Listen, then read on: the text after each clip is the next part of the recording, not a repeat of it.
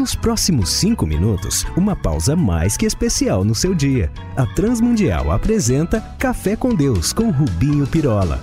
Eu tenho tido o doce privilégio de ter muitos amigos desses de nos acompanhar, de frequentar a minha casa, bem mais novos que eu e a minha esposa, adolescentes mesmo, jovens e. Ô, filhote, saiba que isso não é sem razão. A garotada hoje tem muito interesse em antiguidades.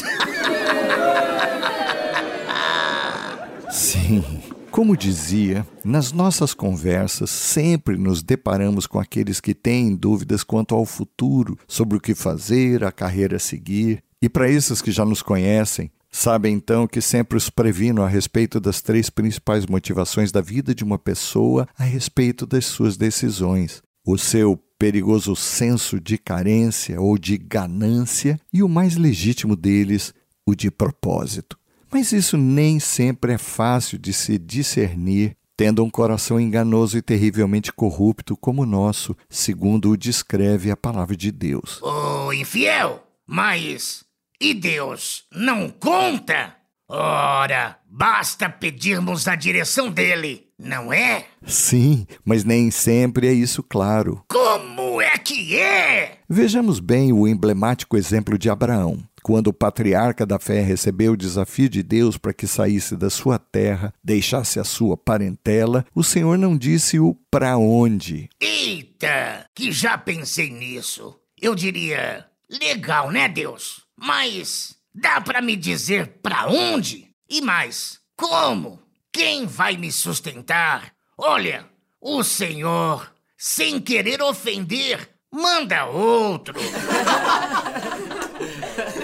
Mas não foi assim, e sabe por quê? Não apenas porque o estava a testar, mas porque acho que Deus queria já naquela altura revelar algo importante: que o caminho faz o caminho. A sua presença conosco. Olha, uma vez, séculos depois, Jesus deixou claro que Ele é o caminho, e a verdade e a vida. Compreendeu? Ah, não! Ok, Muitas das vezes nós somos impelidos para mudanças, decisões, e então devemos nos perguntar não se estamos no caminho, mas se o caminho está nisso, está de acordo, está conosco. O segredo para qualquer jornada, a direção de Deus. Mas pera, pera, pera, pera, pera. Muitas vezes, penso eu, nem sempre isso é claro, né? Sim, como foi com Abraão, mas nisso havia uma lição, a de que precisamos todos diariamente de buscarmos e certificarmos-nos da direção do alto. E para isso lembremos-nos, Jesus prometeu todos os dias estar conosco até a consumação de tudo. E temos ainda o Espírito Santo. O Waze, o Google Maps.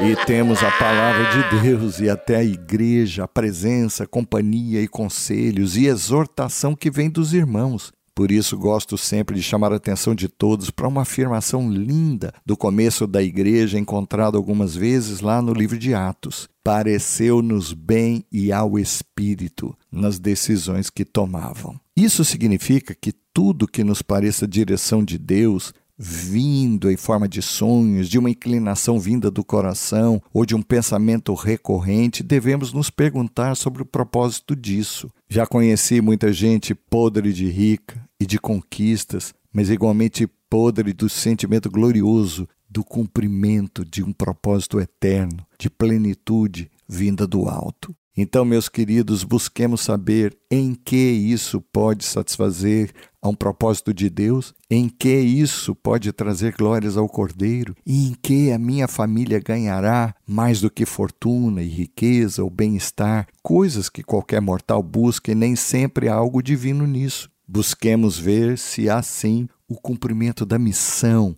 no que nos vem. Tenhamos o cuidado de ouvir a Deus, que nos fala pela Sua palavra, repito, pelas coisas criadas, sobretudo pelos irmãos, pois na multidão de conselhos há sabedoria, como nos afirma Provérbios 11, 14. E assim guardemos no nosso coração que não apenas andamos, nós os que creem no caminho, como o caminho tem de andar conosco, e nunca em hipótese alguma nos abandona. Mesmo quando dele não ouvimos a voz, saibamos, ele bem pode estar a trabalhar a favor, mas nunca contra nós e aquilo que nos parece o nosso futuro. Vamos falar com ele.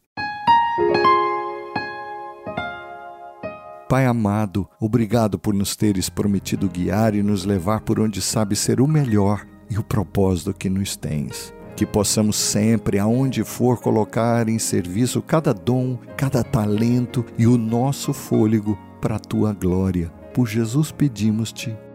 Amém.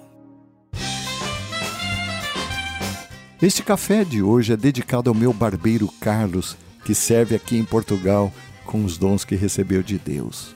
Um abraço.